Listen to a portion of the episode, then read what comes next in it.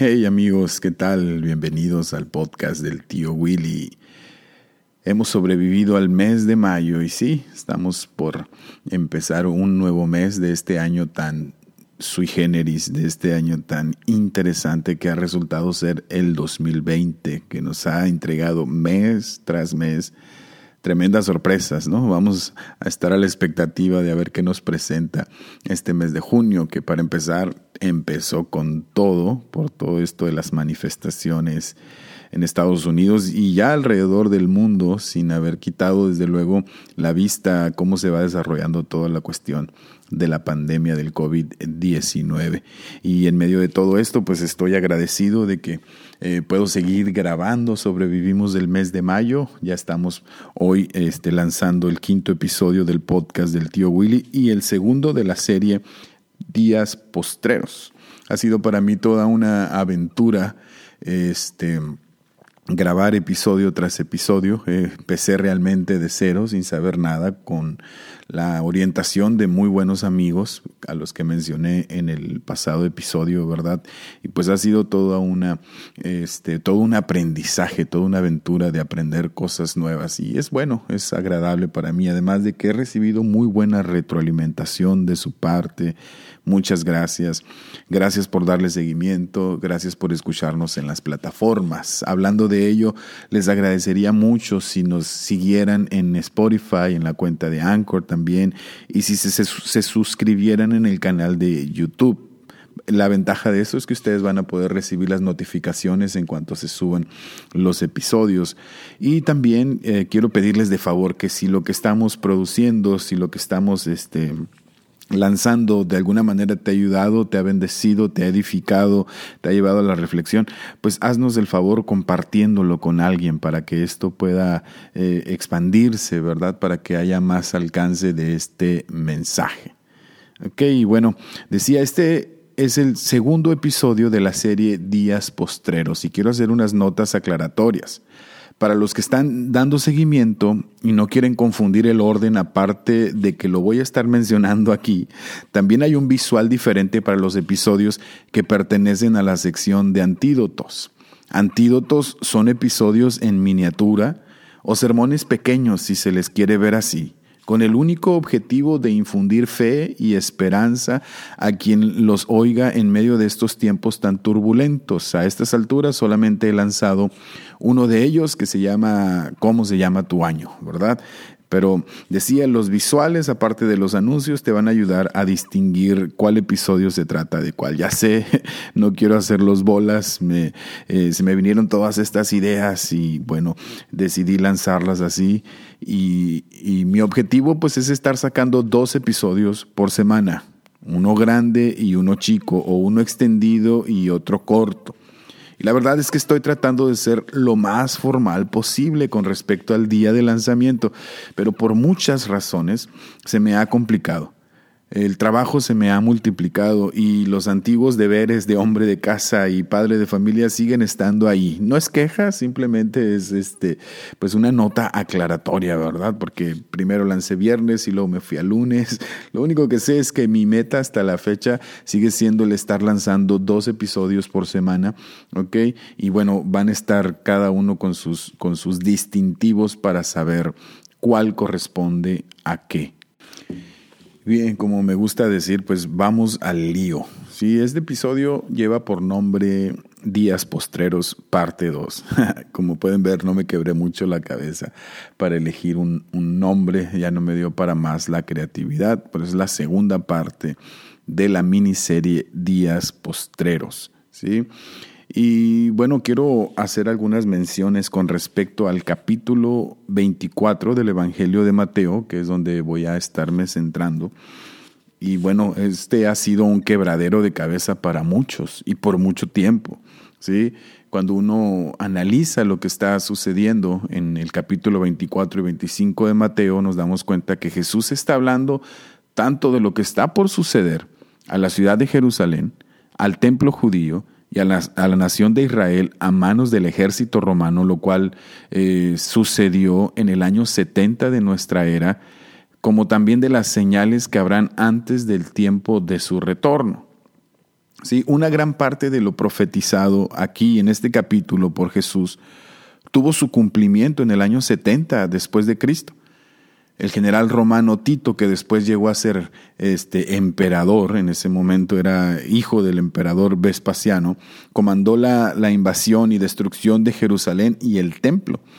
Y esto fue el, colofón de un intento de rebelión judía que ya se venía fraguando desde los tiempos de, nuestro Señor Jesucristo y contra el cual Jesús estaba advirtiendo precisamente a la gente que no se subieran en ese barco de violencia, porque la violencia solamente iba a acarrear más violencia.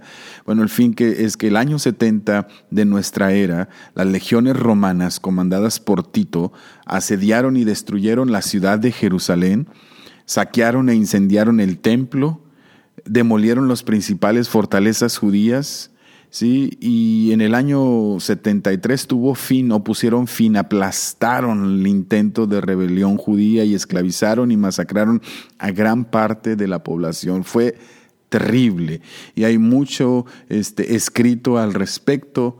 Eh, uno de sus principales fuentes fue precisamente el famoso historiador judío Flavio Josefo, que lo vivió en primera persona, ¿verdad? En su libro Las guerras de los judíos, este, pueden notar mucho de lo que yo les estoy resumiendo a grosso modo aquí. Y bueno, surgen muchísimas preguntas, desde luego, cuando uno analiza estos pasajes, qué porcentaje queda por cumplirse. Esta es una de las grandes interrogantes, ¿sí? Pero es importante y, a las cosas que son importantes es necesario dedicarles el tiempo que, que demandan para que no andemos por ahí tomando a la ligera y haciendo afirmaciones irresponsables, porque, insisto, todo lo que eh, hablemos en nombre de la Biblia, sobre todo sus líderes, sus predicadores, sus maestros, va a encontrar oídos, va a encontrar eco en, en, las personas que de alguna manera nos consideran líderes de opinión o por lo menos que consideran nuestra opinión como importante. Y es muy terrible que andemos mal interpretando, mal usando o abusando de la escritura, ¿verdad? Solamente para sonar las alarmas. Y como decía en el episodio anterior, ¿verdad? Ya se hizo costumbre que cada que hay un desastre natural, ya cada que hay un conato de guerra o una guerra, las frases que salen volando son, este es el principio de dolores, el tiempo de retorno está cercano, etcétera, etcétera. Todas ellas son inferencias al lenguaje que se utiliza en el capítulo de, de 24 eh, de Mateo, pues, que se encuentra precisamente inmerso en las enseñanzas de Jesús acerca de las señales que precederían al final de la era presente. ¿sí? Y bueno, si para poder entender, si no a cabalidad, o sea, no completamente, sino por lo menos ampliar nuestra comprensión de lo que dice la Escritura, Dice el autor Gordon Fee en su libro La lectura eficaz de la Biblia que para poder saber qué Dios dice hoy, tenemos que saber qué Dios quería decir entonces, o sea, en el momento en que los textos fueron eh, capturados o inspirados, ¿verdad? Entonces es importante entender a lo que se le conoce como contexto o contextos, o sea, no solamente el contexto literal, no solamente hablar de los pasajes que están antes y después, sino también del contexto histórico e incluso, e incluso desde la intención del autor, que en este caso es Mateo, ¿sí? porque el acomodo que hace Mateo a su evangelio es intencional, está dirigido, ¿sí? no solamente es un acomodo biográfico, es decir, Mateo no solamente está registrando los hechos y las obras de nuestro Señor Jesús, Mateo tiene su propia agenda. Quiere demostrar determinadas cosas a determinado grupo, en este caso a los judíos, quiere demostrar que Jesús es el Mesías eh, tan anhelado, ¿verdad? Y bueno, eh, él agrupa en estos últimos capítulos, en el capítulo 24 y 25, las enseñanzas de Jesús tocante a los últimos tiempos, tocante a los últimos días. E inmersos en estas enseñanzas, eh, aparece este pasaje como la columna vertebral de la enseñanza escatológica de Jesús, es decir, la enseñanza tocante a los últimos tiempos. A todo el capítulo 24 y 25 de Mateo se le conoce como el otro sermón del monte o el sermón del monte de los olivos, para diferenciarlo del sermón que Mateo captura en el capítulo 5, 6 y 7. Este fue eh, dicho desde otro monte, el monte Eremus, pero este fue dicho desde el monte de los olivos. Y el contexto nos dice en el capítulo 24, versículo 1, que Jesús iba saliendo del templo y ya se iba cuando sus discípulos se acercaron para mostrarle los edificios del templo, como para presumírselos.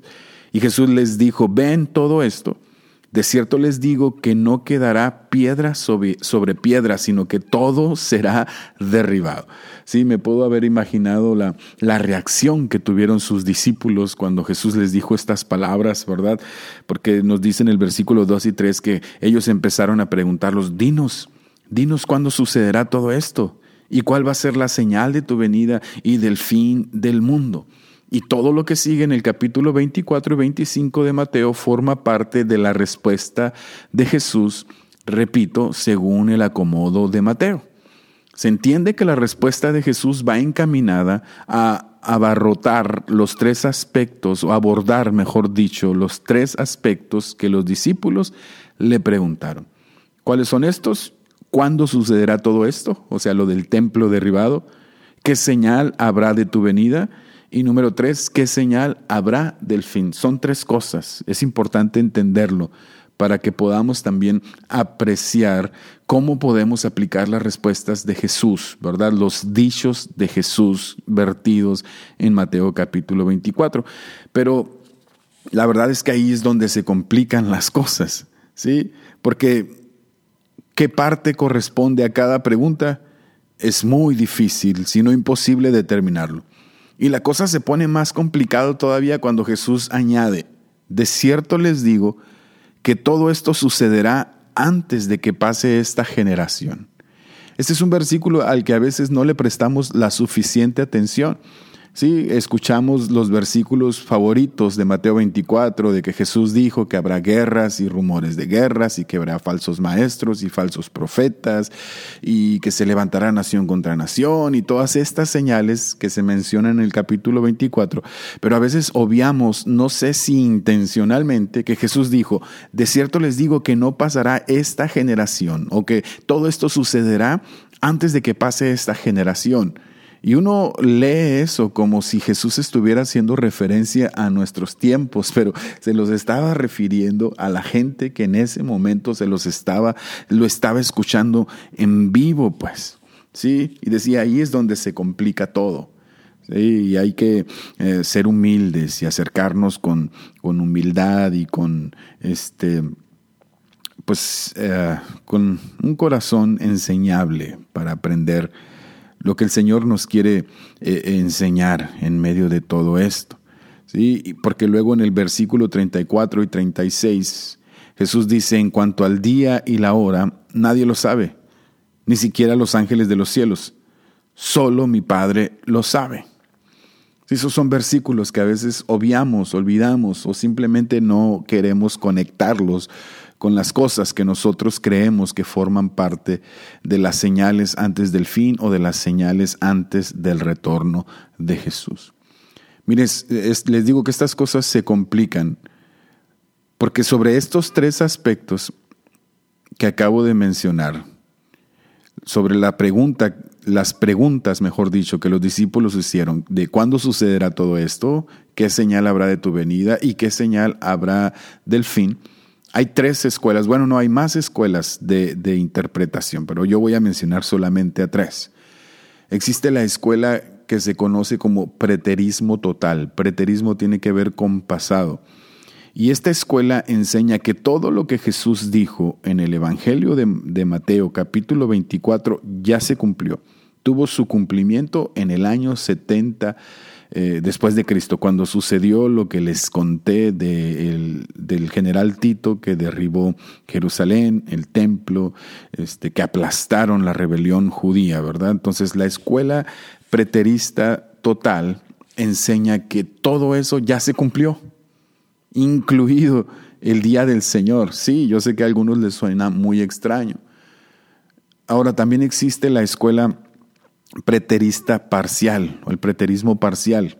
El preterismo parcial es un poco más flexible, si así se quiere ver, y enseña que hay algunas cosas que ya se cumplieron, probablemente la mayoría, cerca del 80 o el 90% de las cosas que dijo Jesús ya se cumplieron, pero hay otras que están por cumplirse, precisamente diferenciando estos tres aspectos, que hay cosas que sucederán en esa generación, lo del templo derribado, que va dentro de la destrucción de Jerusalén, ¿verdad? Pero también que aún queda por cumplirse la señal de su venida y la señal del fin, del fin de la era, no del fin del mundo como tal, porque a veces entendemos mal lo que la Biblia dice o los evangelios dicen, o más bien las traducciones dicen acerca del fin del mundo. La Biblia no habla de tal cosa como el fin del mundo, el mundo no se va a acabar, el mundo va a ser renovado, está siendo renovado ya. La creación gime a una, ¿verdad? Porque está esperando también ser redimida. Y también existe esta otra escuela que se conoce como futurismo. La escuela futurista eh, enseña que todas las cosas que Jesús menciona en el Evangelio de Mateo capítulo 24 están por cumplirse no, no, se han cumplido en el pasado, están por cumplirse. O que si se cumplieron en el pasado, todavía pueden volver a cumplirse en el futuro. Eh, es importante tener conocimiento de, de, estas perspectivas. Y claro, tanto para la escuela futurista como preterismo, la del preterismo parcial, no hay problema en reconocer que hay muchas cosas de las mencionadas en Mateo capítulo 24, como guerras y rumores de guerras, la venida de falsos cristos, de falsos maestros, la, persecución a los discípulos, aunque ya se cumplieron, este, muchas de ellas no tienen problemas en entender que se pueden volver a cumplir. ¿sí? Hay algunas reglas hermenéuticas que hablan de, la doble perspectiva profética, así que una misma profecía puede tener eh, pues más de un cumplimiento, o sea que se matan dos pájaros de una pedrada, por así decirlo. Y también en línea con esta doble perspectiva o de la perspectiva profética existe lo que algunos llaman el sentido pleno o el cumplimiento total que hay profecías que pueden estar, este, o más bien que, que rebasaron la comprensión del autor humano y que Dios mismo estaba revelando un plan mayor de lo que el autor estaba eh, capturando con sus palabras. Ahora, volviendo a esto, no hay que perder de vista que los evangelios no son simples documentos biográficos sobre todo son manifiestos teológicos. Cada uno de los autores quiere convencer a determinado público, de a determinado grupo de personas de cosas particulares con respecto a Jesús y en ello basan el acomodo del material seleccionado sobre la vida de, Jesucristo. En este caso, tradicionalmente se cree que Mateo intenta convencer al pueblo judío de que Jesús es el anhelado Mesías de Israel y que en su persona se ha inaugurado la era del reinado de los cielos. Entonces, en el armado que Mateo hace de las enseñanzas escatológicas de Jesús, eh, Mateo escoge un grupo de parábolas como parte del marco hermenéutico, exegético, en el cual debemos entender el mandamiento de estar listos, prevenidos, preparados. Y cada parábola presenta un contraste entre dos grupos e ilustra características esenciales que deben habitar en las personas que presumen estar a la espera. Creo que interpretarlas por separado, que es lo que comúnmente hacemos, puede robarnos la perspectiva más amplia. Sí, lo hacemos eh, por, eh, con fines sermonarios, porque es más fácil predicar de una parábola que de cuatro a la vez, lógicamente. ¿sí? Sin embargo, el insistir que la interpretación de estos pasajes no es sencilla, no es para desanimar a nadie a descubrir el valiosísimo mensaje que contiene sino más bien es para animarnos a acercarnos con mucha humildad y reverencia, renunciando hasta donde nos sea posible a nuestras ideas preconcebidas, que quién sabe dónde las hayamos agarrado. Dice en Mateo capítulo 24, versículo 44 al 51, Por tanto también vosotros estad preparados, porque el Hijo del Hombre vendrá a la hora que no pensáis. ¿Quién es pues el siervo fiel y prudente al cual puso su Señor sobre su casa para que les dé el alimento a tiempo? Bienaventurado aquel siervo al cual cuando su Señor venga le halle haciendo así. De cierto os digo que sobre todos sus bienes lo pondrá. Pero si aquel siervo malo dijera en su corazón, mi Señor tarda en venir, y comenzare a golpear a sus consiervos y aún a comer y a beber con los borrachos, vendrá el Señor de aquel siervo en el día que éste no espera y a la hora que no sabe, y lo castigará duramente y pondrá su parte con los hipócritas y ahí será el lloro y el crujir de dientes. ¿Sí? La conclusión y la aplicación que Jesús le da a la serie de cosas que acaba de profetizar que sucederán en estos tres tiempos, está al inicio de la parábola. Por tanto, también vosotros estén preparados. Ahí está la conclusión y la aplicación. Porque el Hijo del Hombre vendrá a la hora que no pensáis. ¿sí? A la hora que no sepan, a la hora que no puedan intuir, será la venida. Pero lo que ustedes deben de vigilar es de estar preparados. Si ustedes me preguntan a mí cuál parece ser la enseñanza principal de todo lo que registra Mateo sobre las enseñanzas de Jesús acerca de los últimos tiempos, yo elegiría este pasaje. Y creo que lo que le sigue es precisamente el refuerzo de esta enseñanza. Volviendo a la parábola que acabamos de leer, uno puede apreciar un acomodo muy similar en el Evangelio de Lucas capítulo 12. Ahí se encuentra registrada también cierta enseñanza o cierta captura que hace Lucas de las enseñanzas escatológicas de Jesús. Y en ese acomodo se puede notar una especie de amalgama de por lo menos dos de estas parábolas, la del siervo prudente y la de las diez vírgenes. No las vamos a leer aquí, pero las pueden leer ustedes para, para rectificar que lo que les estoy diciendo sea cierto. Y entre estas dos resalta una instrucción muy similar. Estén preparados porque no saben el día ni la hora. ¿Sí? O sea, en la manera más judía posible, o sea, a través de la repetición de conceptos y principios, Jesús nos deja en claro qué es lo realmente importante atender con respecto a la inminencia de su retorno. ¿Sí? Eh, insisto, creo que Jesús no está tan preocupado porque tengamos un cálculo aproximado del tiempo de su retorno, pero sí está muy preocupado de que tengamos una actitud constante que demuestre que anhelamos estar con Él por siempre. Si entendemos bien las instrucciones de Jesús, podemos enfocarnos en lo que Él demanda que hagamos en el presente y confiemos nuestro futuro a Él. Sí, eh, o sea, yo estoy convencido que si sigo las instrucciones de Jesús en el presente, no tengo por qué preocuparme por el futuro, Él ya lo tiene resuelto. Es importante considerar la perspectiva de Lucas, repito, en el capítulo 12, para ampliar nuestra comprensión acerca de la enseñanza principal de esta parábola. Tal parece que en el relato de Lucas él hace una amalgama de las dos primeras parábolas del fin y prevalece la del siervo que queda encargado de los asuntos de su amo mientras éste se ausenta. Y lo digo por lo siguiente, por ejemplo, Lucas añade el detalle en la descripción de esta parábola de que el Señor se ha ido a una boda a tierras lejanas. Y la instrucción completa es que, que, recibe el siervo es manténganse listos, mantente listo con la ropa puesta y con su lámpara bien encendida. Esas dos instrucciones Mateo las asocia en la parábola de las vírgenes prudentes y las insensatas, pero Lucas no tiene una versión propia de esa parábola. Por eso digo que hay una especie de, amalgama entre esas dos. Eh, parábolas en donde sobresale la enseñanza, la orden a mantenerse despiertos, vestidos y con las lámparas encendidas. ¿Sí? Pero volviendo a, la, parábola del siervo, lo que notamos es que no, el contraste no es entre dos siervos, uno malo y uno bueno, sino entre dos actitudes que puede observar el mismo siervo. Es un mismo siervo que puede observar dos actitudes diferentes ante la ausencia de su Señor y cada uno con resultados diferentes. Por ejemplo, si cumple su encargo con diligencia, o sea, cuida la casa de su Señor sin especulación, alimenta a los que están bajo su cuidado y es encontrado cumpliendo su deber al regreso del amo, va a ser recompensado ampliamente.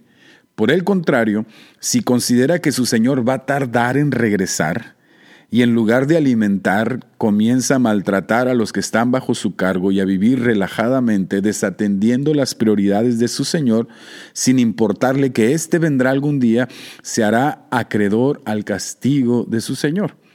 Sí, entonces, lo que pudiéramos rescatar como la enseñanza principal lo dice en estas palabras, dichoso el siervo que cuando su Señor venga le encuentre haciendo su voluntad. En otras palabras, cuidando la casa de su Señor. A este siervo se le ha encomendado la tarea tan grande de cuidar a la familia de su Señor.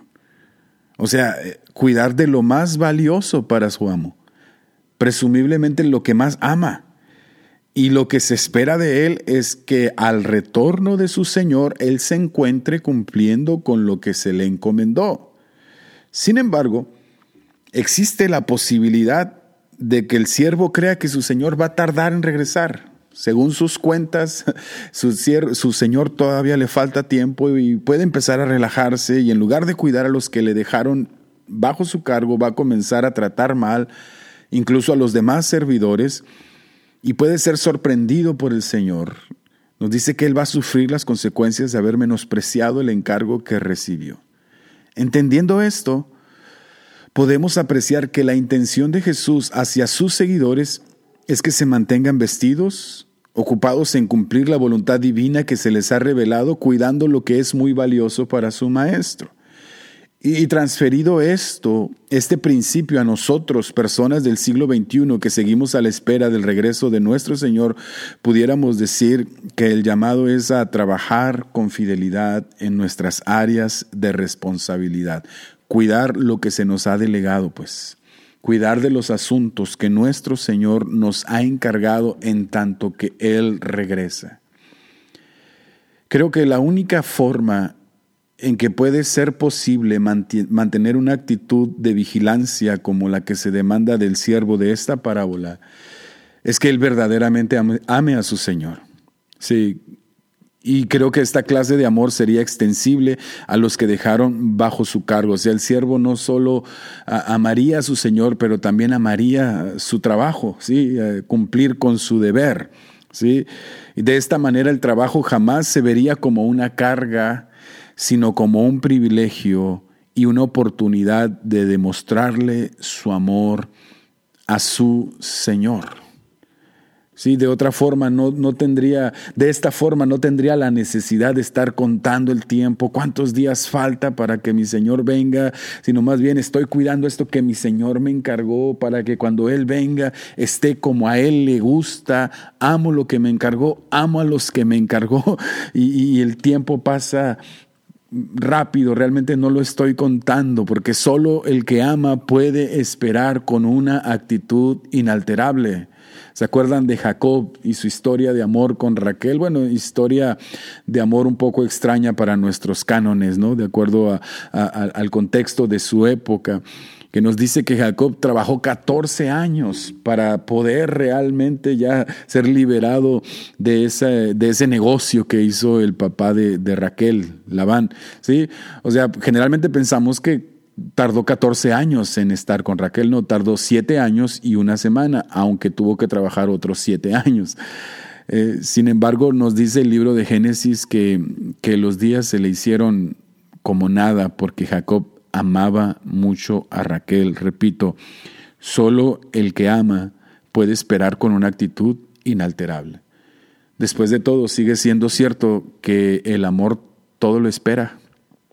La única forma que esperemos el retorno de nuestro Señor atendiendo sus asuntos es que lo amemos a Él lo suficiente y amemos también lo que Él nos ha encargado. En épocas como las que estamos viviendo, para concluir, o ya para aterrizar esto, en épocas como la que estamos viviendo, tan revueltas, quizá estés sintiendo la desesperación y la impotencia de no tener el poder de poner todo en orden. Yo lo he experimentado, quisiera tener la facultad de poder eh, con un solo movimiento, poder todo en orden, el mundo como Dios quisiera que funcionara. Es entonces que debemos recordar que somos solo servidores. No somos el Mesías, no somos, no tenemos el poder de cambiarlo todo. Pero lo que sí podemos hacer es atender con diligencia lo que se nos ha encargado a nosotros, lo que se te ha encargado a ti, lo que se te ha encomendado. Y no sé, se me ocurre pensar que si muchas personas pudieran juntar sus obediencias en la misma dirección, cambios significativos podrían lograrse. Cambios significativos como acercar el reinado de los cielos un poco más a la tierra a través de siervos diligentes que buscan que cuando su Señor vuelva, las cosas estén como Él quiere que estén. Esto fue Días Posteros 2, el podcast del tío Willy. Hasta la próxima.